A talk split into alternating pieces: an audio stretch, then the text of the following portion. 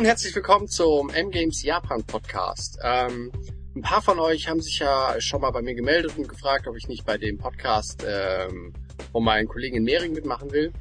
Und das haben wir leider nie so richtig geschafft, weil das mit der Zeitverschiebung ein bisschen ähm, kompliziert ist. Und da haben wir uns gedacht, ähm, Mensch, machen wir doch einfach mal einen Podcast aus Japan. Und ähm, weil das mit einer Stimme ein bisschen langweilig wird, habe ich mir eine Verstärkung geholt. Das ist äh, der Jakob, der ähm, betreibt hier in Tokio so einen äh, Videospielversandhandel. Und äh, ja, weiß nicht, stell dich doch mal vor. Ja, hi, ich bin der Jakob. Ähm, ihr kennt mich zum Teil vielleicht aus dem alten Manic Forum unter dem Nickname Tenshu 2X. Und ich lebe jetzt seit drei Jahren hier in Tokio und mache eben, wie bereits gesagt, den Versandhandel für Import-Videospiele. Und bin immer noch ein sehr großer Videospielfan. Ja, zum Glück. Sonst wäre es auch ein bisschen blöd bei dem Beruf. Richtig, richtig. wobei, der, wobei der Beruf natürlich die Videospiele einem schon so ein, so ein bisschen verderben kann zum Teil. Ja. Man hat so viel ja. da und, und ständig sind sie überall.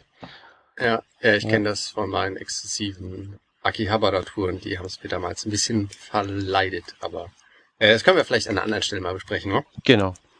Genau. Also ähm, erstmal für euch, was, was wir überhaupt mit dem Podcast wollen.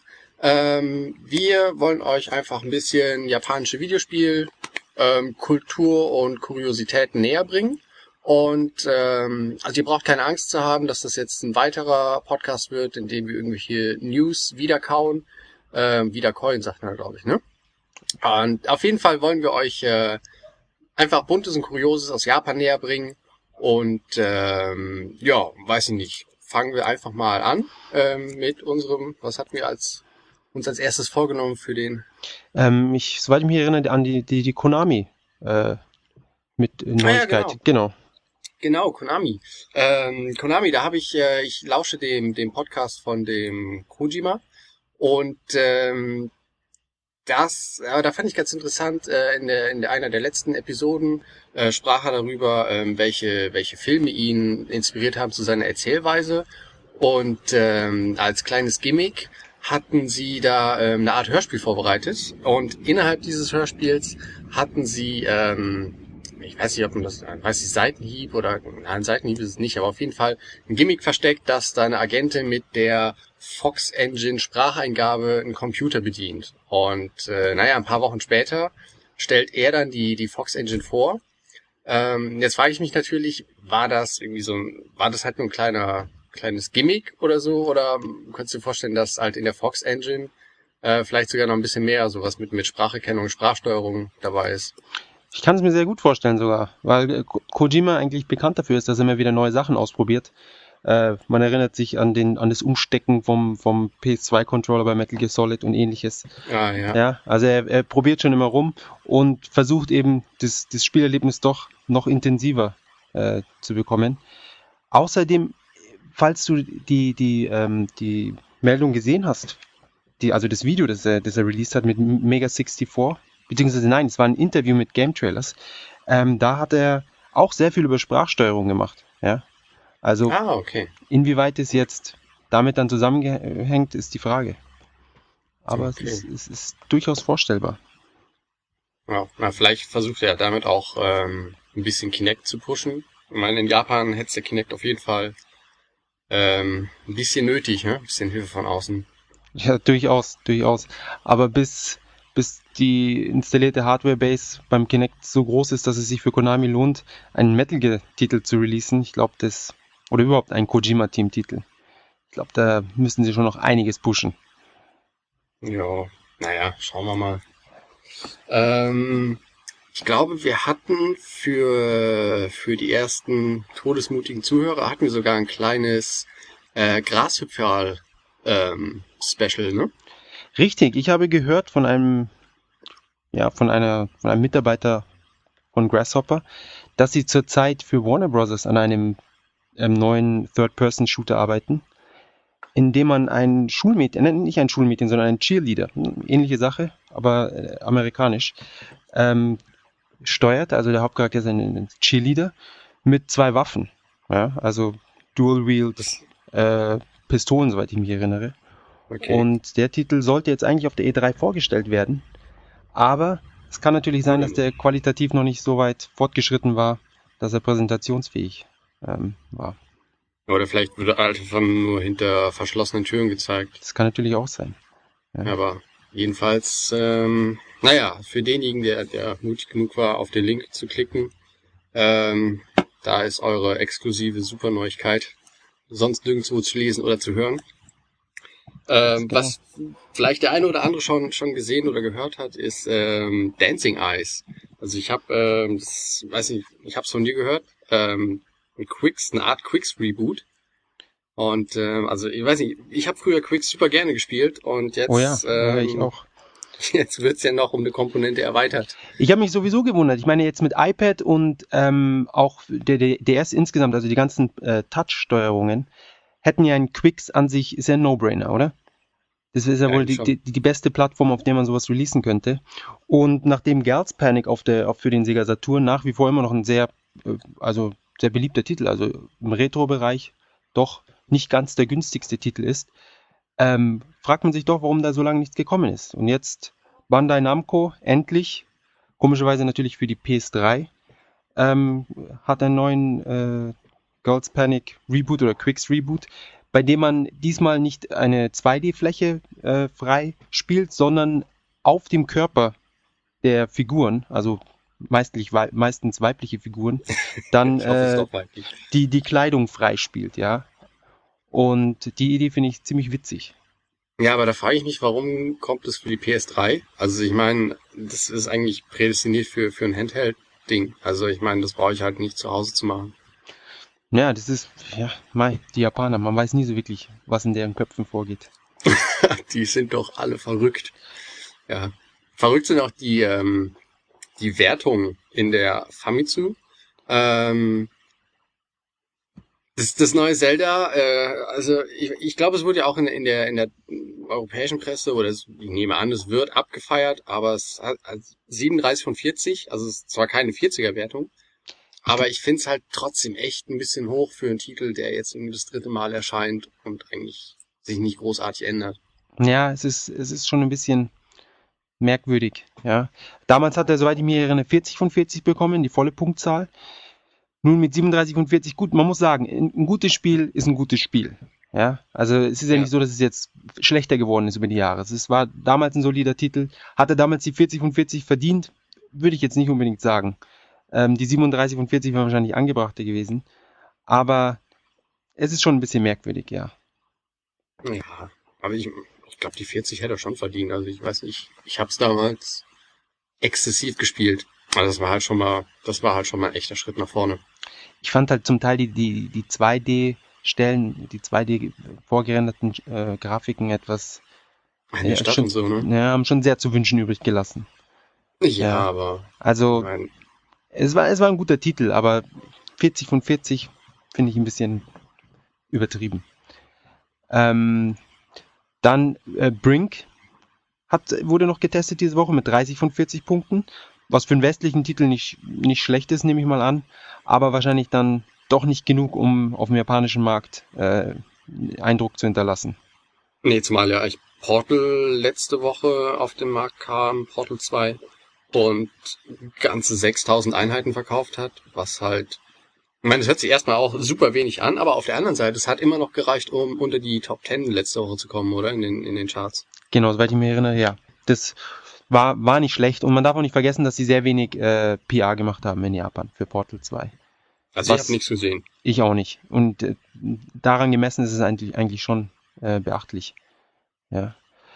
Was noch ganz gut abgeschnitten hat, war Dumbo Senki.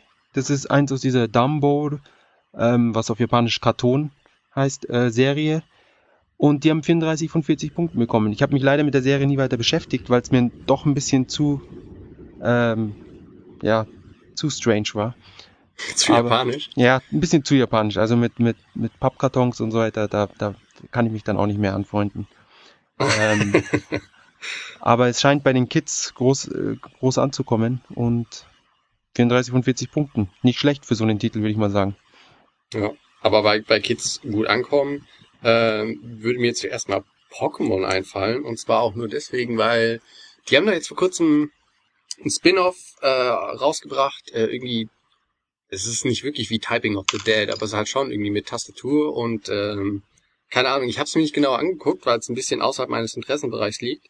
Aber ähm, ja, fand ich auch lustig, dass äh, das Pokémon Tastatur dabei, keine Ahnung was Spiel, äh, hat aber dann auch in der ersten Woche mal eben, äh, ich glaube, knapp 100.000 Einheiten verkauft. Puh, das ist nicht schlecht. Ja. Vielleicht waren es auch die, die ersten zwei Wochen. Auf jeden Fall hat es äh, um die 100.000 Einheiten verkauft innerhalb nicht allzu langer Zeit, äh, was ich halt schon recht beeindruckend fand. Für so einen Titel mit der extra Peripherie, die dabei ist, auf jeden Fall schon beachtlich. Oder vielleicht gerade deswegen, weil die Packung so schön groß ist. Keine Ahnung. Wenn man bedenkt, diese Woche der meistverkaufte Titel ist One Piece Unlimited Cruise. Auch wieder ein Remake von dem Wii-Titel. Also anscheinend die, die Remakes sind jetzt, was den 3DS pushen. Ja. Mit 76.000 Einheiten.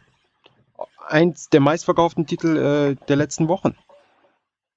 Naja, aber ich glaube, der 3DS hätte es auch äh, mal ordentlich nötig gepusht zu werden. Also nicht ganz so wie, wie Kinect eingangs erwähnt, aber hast du nicht irgendwo eine Liste mit einem Vergleich, wie sich der 3DS zum DS verhält von den Verkaufszahlen her? Richtig, richtig. Ähm, ja, und zwar zum, zum Release hat sich der DS ein wenig besser verkauft als der 3DS. Ungefähr, also der 3DS war bei knapp 400.000 Einheiten, wo der DS ähm, deutlich über 400.000 Einheiten war. Ähm, da, aber gut, es könnte daran liegen, dass einfach nicht mehr ausgeliefert wurden. Also ich finde, am ersten Tag äh, kann man immer schwer, schwer sagen, ob das wirklich von, vom System abgehangen ist oder von den Stückzahlen, die ausgeliefert wurden. Aber ich glaube, es waren schon wirklich wenige. Also es ging ja viele leer aus an dem Tag. Richtig, ich denke auch, es war ein bisschen zu wenig. Also ich denke, 500.000 hätten sie auch geschafft. In der zweiten oh. Woche ähm, hat dann der 3DS ein bisschen äh, besser abgeschnitten als der DS in der zweiten Woche ungefähr, also 200.000 im Verhältnis zu 190.000, also marginal war der 3DS da vorne. Und dann in der dritten Woche kam natürlich das Erdbeben in Japan. Das war nachteilhaft für die Absatzzahlen des 3DS. Ja, ja das äh, schmeichelhaft umschrieben, ja. Ja, deutlich nachteilhaft. Und da ist dann der, der im Verhältnis nur 50 Prozent von den Einheiten, die damals der DS geschafft hat, haben sie okay. äh, abverkaufen können. Und in der vierten Woche nur noch 25 Prozent. Und, und so geht es dann bis in die 13. Woche ziemlich weiter. Nintendo ja, hatte auch ich meine, da kann man's ja, Entschuldigung. Nintendo hatte zwischendurch, zwischendurch gesagt, wegen dem Erdbeben wollen sie jetzt nochmal die, die Konsole komplett neu relaunchen. Aber äh, ich habe dann auch nichts mehr weiter in der Richtung gehört. Also ich habe nur gehört, es soll im, im, im Herbst irgendwie über die Bühne gehen. Na, na ob das, ja. ob das dann, das dann noch reicht, ob das viel zieht im März, äh, im Herbst, bleibt, bleibt die Frage. Ja. Ja, aber, aber wegen, wegen Verkaufszahlen fällt mir auch nur noch ein, ähm, wir hatten ja dann in Japan die Golden Week Anfang Mai, äh, mit den, für die, die es nicht wissen, das sind halt so ein paar zusammenhängende Feiertage, ähm, und ist halt so eine der, der Haupt, Hauptreise- und Urlaubszeiten. Und äh, da fand ich interessant, dass es nochmal Titel wie Wii Party und Mario Kart in die Verkaufstop 10 geschafft haben. Also das, äh, das hat mich echt auch mal überrascht. Ja, vermutlich die ganzen Familien hatten trotzdem frei und dachten sich, sie brauchen jetzt für die, für die Feiertage, nachdem ich glaube 70 Prozent der Leute ihre Urlaube, äh, Urlaube abgesagt haben, sind sie alle zu Hause geblieben und haben dann eben gute Unterhaltung gebraucht. Ja. Warum man da Wii Party kauft, naja. verstehe ich zwar nicht, aber. Kann die ganze Familie mitspielen. Ja. Lustig fand ich ähm, damals, als die Werbekampagne zu Wii Party lief. Ähm, da hatten sie doch so ein Team abgemacht mit irgendeiner so Boygroup. Keine Ahnung, wer es war. Es war halt fünf, fünf Jungens und die waren halt auf allen Plakaten zu sehen. Mhm, ja. Ähm, Wii, Party, Wii Party ist aber nur ein Vier-Player-Spiel. Und ähm, auf, den, auf dem ganzen Plakat waren aber immer fünf zu sehen. Ähm, und das, was ich quasi als unbedarfter Beobachter von dieser Werbekampagne mitgenommen habe, ist, Wii Party ist, wenn vier Leute Spaß haben und einer zuguckt. Ja, so ist es. Ja, also das fand ich irgendwie, ich meine, da hätte man auch so schlau sein können, sich irgendwie mal eine Gruppe mit vier Leuten zu suchen. Ja, ich glaube, es, glaub, es war Arashi, ja, und die sind halt dann sind halt die Gruppe jetzt momentan. Haben sie wahrscheinlich gesagt, das ist ein Kompromiss, den sie da gerne eingehen. Ja, vielleicht machen sie dann zum nächsten Multiplayer Online Rollenspiel vielleicht eine Kampagne mit AKB48. Ja, das wär's. da können dann 42 zuschauen, während die anderen spielen. ja, so ungefähr. Ah, Preisfrage. wie viel, ach nee, das hatten wir, hatten wir darüber geredet? Ja, ne? Wie viel Mitglieder hat AKB48 im Moment? Äh, 84? 48, 48, 48. Ähm, genau. Ähm, weit über 50, aber ich bin auch nicht ja. sicher. Ich glaube auch die Zahlen, die ändern sich permanent, ja. Da bringt ja, sich dann mal eine um, die andere hört auf, die nächste hat einen Sexskandal. Da ist ja ständig ja. was. Ach, die, wieder mal, die verrückten Japaner. Die letzte Zahl, die ich habe, waren äh, 58. Oh wow. Ja, das ist schon. Aber treten die eigentlich, also ich weiß, die, die Videos, die man sieht, da sind aber nicht alle bei, oder? Ich meine, treten die irgendwann echt mal komplett im Kollektiv auf oder ist das eher so eine, wie die Borgs, so eine Masse? Ähm, ich glaube, an, an Live-Events treten sie tatsächlich mit, mit allen Membern auf. Ja, also das ist dann wirklich die komplette Bühne voll mit 16 bis, ich glaube, 25-Jährigen. Aber in der Regel sind sie wohl eingegliedert in drei Gruppen.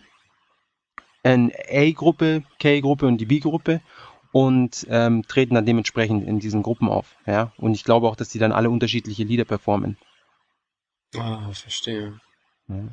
Und das Osaka-Gegenstück mit etwas jüngeren Mitgliedern waren S SKI. SKI, SKI, ja, irgendwie sowas. SKI, genau. SKI, ja. Genau. Auch 48, oder? Oder 64, keine Ahnung. Ich glaube auch 48. Okay. Es ist einfach zu viel. Man, es gibt, es gibt ja auch ja. O, OJS 48. Ähm, OGS ist Oji-san, was äh, der, der Vater oder meint der ältere Herr ist auf Japanisch. Ja. Und es ist eine Gruppe von, ähm, von Ex-Polizisten. Und die singen ah. dann Lieder. Ehrlich jetzt? Ja, aber es sind, glaube ich, nur 16 Stück oder sowas. Fand ich auch interessant. Ja, interessant, äh, beschreibt es ja ganz gut. Ja. Aber es gibt ja. Fans. Also es scheint sich ob es sich rentiert, weiß ich nicht, aber eine gewisse Nachfrage scheint wohl zu existieren.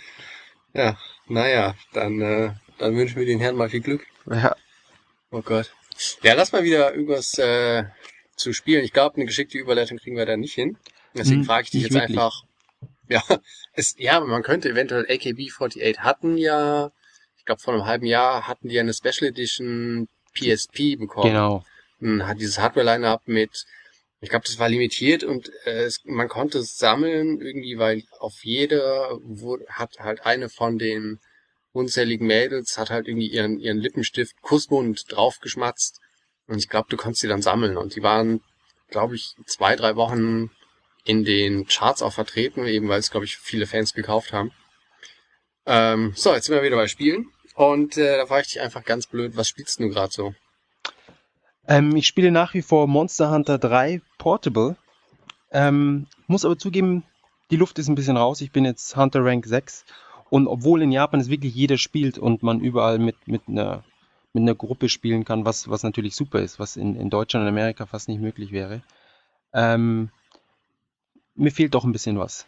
Ja, also man, man, man geht auf die Quests, es ist eigentlich immer wieder dasselbe Schema, man kriegt ein paar neue Items, aber ähm, ja, auf Dauer ist nicht so gut. Ich habe dann neulich geträumt, dass ich Mega Man X4 spiele.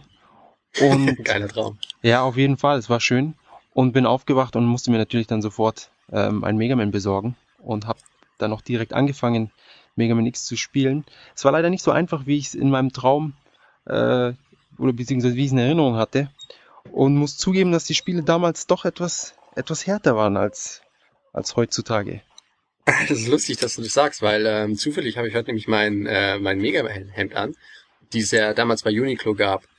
Und äh, bin ich dann zu meinem Friseur gelatscht und der hat mich direkt auch angesprochen und meinte, dass er früher auch super gerne Mega Man gespielt hätte, beziehungsweise Rockman, wie es hier heißt. Und ähm, ihm war es aber zu schwer. Und äh, dazu muss man aber auch sagen, dass ihm auch das erste Mario Brothers zu schwer war. Also er hat es ja irgendwie nie in die letzte Level geschafft.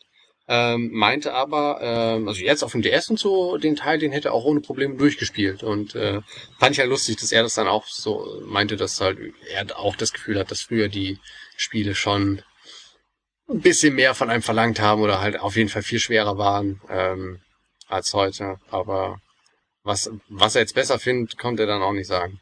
Ist ja witzig, dass dein Friseur halt original Videospiele spielt. Vor allem dann auch Mega Man, was ja jetzt nicht unbedingt der Mainstream-Titel ist. Naja, aber mein, mein Friseur ist äh, auch eine erstklassige Informationsquelle, was Monster Hunter anbetrifft. Also das spielt er nämlich auch. Und er hatte auch, äh, ich glaube, er hatte einen Account auch für das, das Frontier oder sowas, mhm. dieses, äh, den, den PC-Ableger und hat das auch viel gespielt. Hat aber dann wieder ähm, auf die PSP gewechselt, nachdem der dritte Teil rausgekommen ist, eben weil halt alle Spieler angefangen haben, äh, den PSP-Teil wieder zu spielen und die Server irgendwie leer wurden. Und ähm, ah. Freunde von ihm spielen das halt also auch richtig krass. Ähm, und ähm, bezahlen aber richtiges Geld halt für die für die krassen Items und also er findet es total bescheuert, weil er findet, es ist halt im Endeffekt, also dann geht halt der Sinn von vom Monster Hunter flöten, wenn du dir halt die die die Sachen einfach kaufst und dann sagst, oh guck mal, wie stark ich bin. Ähm, ist es per Micropayments dann an, an Capcom oder wie läuft es mit den mit den kaufbaren also Items? Ich habe ähm, echt sein keine Ahnung. Also er hat halt nur gesagt, dass ein paar Freunde von ihm kaufen sich halt irgendwie Items. Aha. Ähm, ja, das finde ich auch völlig langweilig. Ja, das hat ja dann auch nichts mehr mit mit Können oder mit, mit Spiel zu tun. Ja. ja. Weiß ich, hört man gerade das Klicken bei mir im Hintergrund? Ja. Ja, das, äh, ha, ist doch toll, dass die gerade vorbeilaufen. Das ist ja, ich wohne ja ein bisschen außerhalb von Tokio auf dem Land und hier wohnen, äh, nee, hier wohnen, natürlich wohnen hier alte Menschen, aber die laufen ja auch äh, bei dieser, wie nennt man das, ähm, Nachbarschaftspatrouille rum oder so. Mhm. Und die teamen dann immer ab und äh, laufen hier durch die, die Straßen und gucken halt, dass kein Verbrechen passiert oder dass nichts Schlimmes passiert und ähm, schlagen immer Holzstöckchen gegeneinander, damit quasi man überall hört, ähm, wo sie sind. Ja, frage ich mich halt, ja, keine Ahnung, damit sich halt die Diebe schnell verstecken können. Das wollte ich auch gerade sagen, ja, damit die Verbrecher schnell, damit sie schnell aus dem Staub machen können.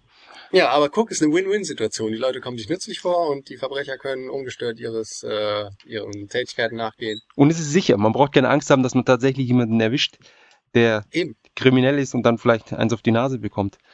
Eben. Also, ein schönes Land. Wunderbar. Ja, das ist äh, Frieden, einfach überall. ja. ja, sehr schön. Ja, äh, wel weltweiter Frieden wäre auch was Schönes und anhand der ba der mega hanebüchenen äh, Überleitung wollte ich noch, ähm, ich wollte ja noch drüber sprechen über den Open World Artikel ähm, in der Famitsu. Ähm, das hat mich ein bisschen, ja, ich weiß, überrascht ist vielleicht zu viel gesagt, auf jeden Fall, ähm, ich fand's, fand's ganz cool, dass in der Famitsu ein, ich glaube, es waren 20 Seiten oder sowas, ja. ein echt riesengroßer Artikel über Open World Games war. Ähm, schwerpunktmäßig, beziehungsweise eigentlich hauptsächlich über, über westliche Open World Games.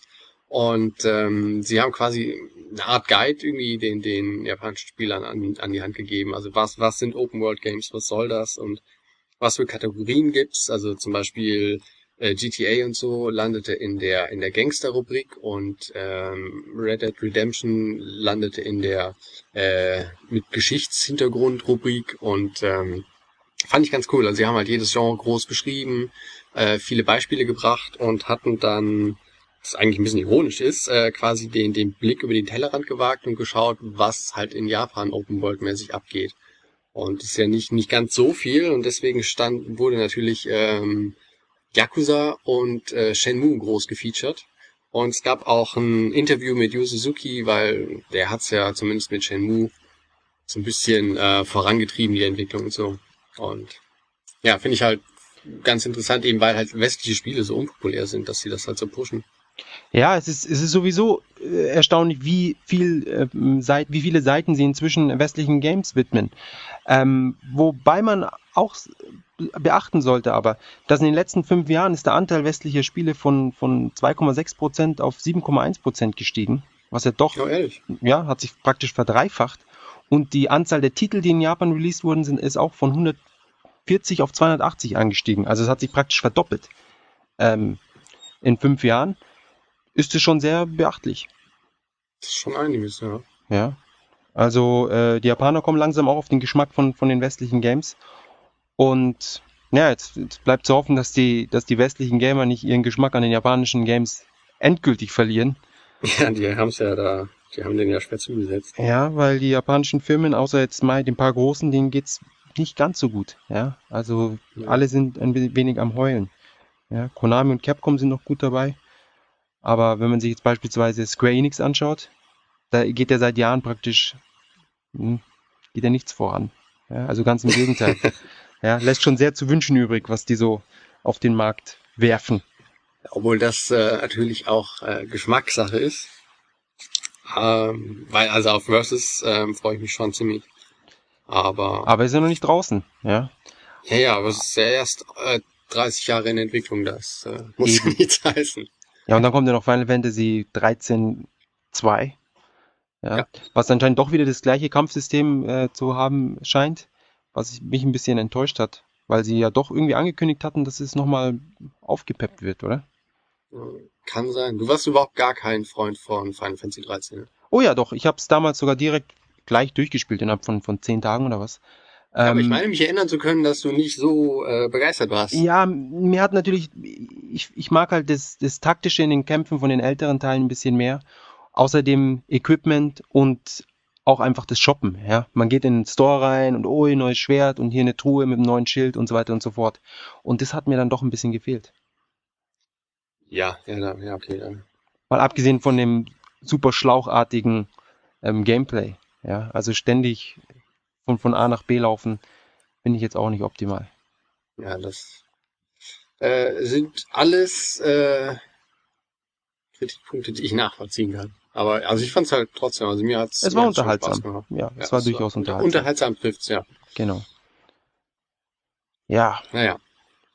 Ja, aber ich glaube auch generell, dass, äh, dass ein paar japanische Firmen, also jetzt auch mit, mit den Nachwirkungen des, des Erdbebens und, und Fukushima noch ein bisschen zu kämpfen haben, weil halt einfach das Geld woanders hinfließt oder einfach das Geld nicht mehr da ist. Oder halt einfach die Haushalte fehlen, wo man halt hin was absetzen kann. Ja, und äh, was, was auch äh, viele, viele Firmen, die Beispiel Grasshopper haben, hatten ähm, Angestellte, die dann einfach, also ausländische Angestellte, die dann einfach abgehauen sind. Ähm, der Creative Director oder Director, soweit ich mich erinnere, von Damned, ein Italiener, ist direkt abgereist nach dem Erdbeben und ist dann nur extra wegen dem, um jetzt noch das Spiel abzuschließen, nochmal zurückgekommen, hat seine Frau und Kind in Italien gelassen, hat das Projekt abgeschlossen und ist wieder nach, nach Italien abgehauen. Und ein anderer Mitarbeiter aus Texas, der ist nie wieder zurückgekommen. Ja. Aber es gibt, gibt auch viele, die wieder wechseln. Also ich weiß halt, von Square sind auch ein paar äh, Deutsche abgehauen, aber die sind, soweit ich weiß, auch jetzt wieder da. Also ich meine, der, der größte Teil kommt halt schon zurück. Ja, es ist, es ist ich finde die Lage ist auch jetzt nicht so, also soweit man es beurteilen kann, man weiß ja nie. Aber es scheint, außer den, den Stro Stromsparmaßnahmen, äh, scheint ja doch alles wieder. Spaßnamen sind auch. Sp scheint ja doch wieder alles beim Alten zu sein. Ja, ich habe, aber heute kam ja raus ähm, in dem neuesten Report, den die Japaner geschrieben haben, dass es wohl äh, mittlerweile als sicher gilt, dass die Brennstäbe, also nicht nur die, die Kernschmelze ist, sondern dass die, diese heiße Masse sich wohl durch den ersten Druckbehälter oder so gefressen hat und jetzt in diesem zweiten Containment Vessel oder wie man auch immer das nennt, rumliegen, ähm, was schon ätzend ist, ähm, was aber vielleicht auch erklärt, warum die da diese seltsamen äh, Pinkel das Plutonium aus dir raus Tabletten jetzt irgendwie auf den Markt bringen wollen. Richtig, richtig. Sie, sie arbeiten an einem Medikament, das irgendwie letztes Jahr, äh, glaube ich, äh, zugelassen werden sollte oder den Antrag gestellt hatte. Und sie haben jetzt die Zulassung beschleunigt und wollen es noch dieses Jahr auf den Markt bringen. Und äh, man nimmt die Tabletten und, und über den Urin wird dann das Plutonium mit ausgeschieden. Ja, aber zumindest die Radioaktivität, ich weiß nicht, ob, also wenn es mit Plutonium klappen sollte, das wäre natürlich schon ein starkes Stück. Das, ja, das, das möchte ich auch sehen. Ja. Vielleicht haben sie dann, vielleicht haben sie dann so Nebenwirkungen wie plötzlicher Tod. Ja. Oder Nebenwirkungen tödlicher Krebs. Ja, ja, aber es lag auf keinen Fall an der Strahlung. Nein, nein, das, ja das lag an den Tabletten. Sie haben sie nicht früh genug genommen. Das ist wie damals beim Aderlass. Ja. Wenn es nicht funktioniert hat, da war man halt zu spät dran. Man hätte das Blut ja. viel früher rauslassen müssen. Ja, so ist das. Ja. Und äh, bald wird die Schädelforschung wieder aufgenommen. Genau. Genau. Ähm, heute hat mir meine Freundin erzählt, dass in Otaku sind im Wasserwerk sind äh, Werte festgestellt worden, die ähnlich sind wie von dem Ort direkt in der Nähe vom Kraftwerk. Allerdings auf unserer Seite von unserem Ort hier in Fuchu, das ist in West-Tokio, auf der Website steht, dass alles, alles im Grünen ist und sie testen das Wasser und es ist alles, alles wie gehabt, wie damals vor dem Unfall. Das ist eigentlich schon viel besser. Ja, ich, keine Ahnung, also das Wasserwerk bei uns in der Nähe hat auch ähm, keine auffälligen Messwerte vorzuweisen. Also wir gucken halt auch jeden Tag nach und äh, müssen halt darauf hoffen, dass das, äh, dass das alles so seine Richtigkeit hat. Was aber schon auffällt, ist halt, dass nach dem Regen äh, werden die Werte schon merklich schlechter. Also wenn es mal ordentlich regnet und die ganze Suppe schön aus der Luft gewaschen wird, ähm, das merkt man schon, dass das halt irgendwo hin muss.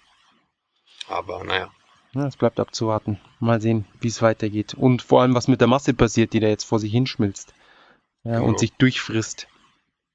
Bis ins Erdreich. Und in den Erdkern. Und Und dann explodiert sowieso alles. Ja. Dann Ja, haben wir schade. Akira in Japan. ja, ich würde sagen, da haben wir doch äh, eigentlich äh, ein paar schöne Schlussworte gefunden hier für unseren äh, Piloten. Genau, totale Apokalypse zum Abschluss. Genau. Falls die allerdings nicht in den nächsten Tagen eintritt und ähm, wenn euch gefallen hat, was ihr gehört habt, ähm, würden wir euch in nächster, in kürzester Zeit bald wieder begrüßen ähm, bei unserem kleinen Japan-Rundumschlag. Und ähm, ja, falls wir bis dahin die Verstrahlung ähm, ausgehalten haben, wünschen wir euch äh, ja viel Spaß beim, keine Ahnung, nochmal hören in den nächsten Wochen und sehen euch und hören euch hoffentlich bald wieder. Genau. Oder? Genau. Ja. Okay, dann sagen wir einfach mal bis demnächst. Bye bye. Okay, ciao.